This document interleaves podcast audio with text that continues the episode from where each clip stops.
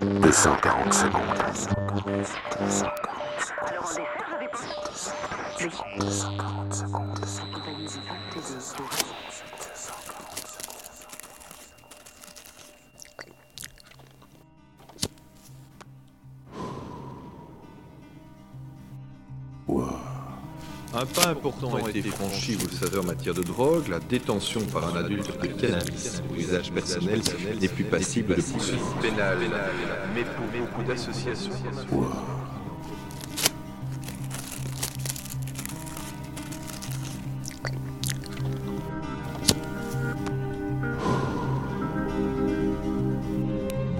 D'une manière générale, le cannabis sativa se fume, à la pipe ou en fumette, mais peut aussi se manger ou se boire comme un potage ou une infusion.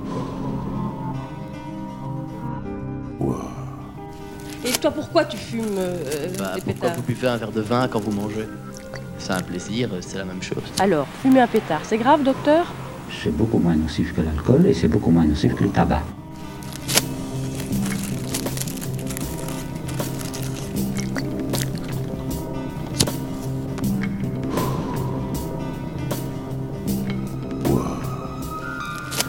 Qu'est-ce que ça t'apporte comme, comme plaisir ou- Je suis def.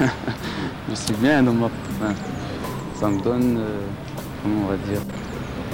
Si je, je pars un peu dans, dans des idées que, que j'ai pas d'habitude. J'ai des idées qui, qui me viennent à l'esprit. Je, je pense plus à des trucs euh, auxquels je ne penserais pas quand. Peut-être que. auxquels je ne penserais pas que si j'étais si j'étais tout le temps à jeun. Euh, quand on a fumé, euh, on est. C'est plein, plein de petits concepts que je commence à comprendre en sciences. Et pour les langues, on a plus facile à parler. Enfin, je sais pas pourquoi. Genre en anglais, ça sort tout seul.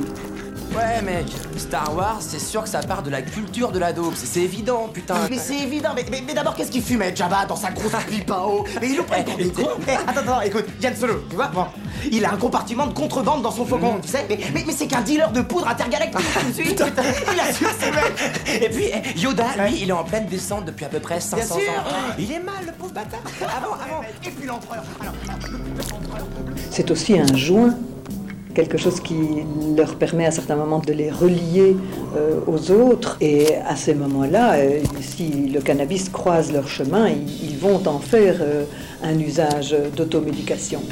Quand des médecins commencent à tenir sous la drogue un discours permissif, je considère qu'ils sont toxiques pour les gens. Il ne s'agit pas de faire du prosélytisme. Vous savez, on fait d'autres prosélytismes.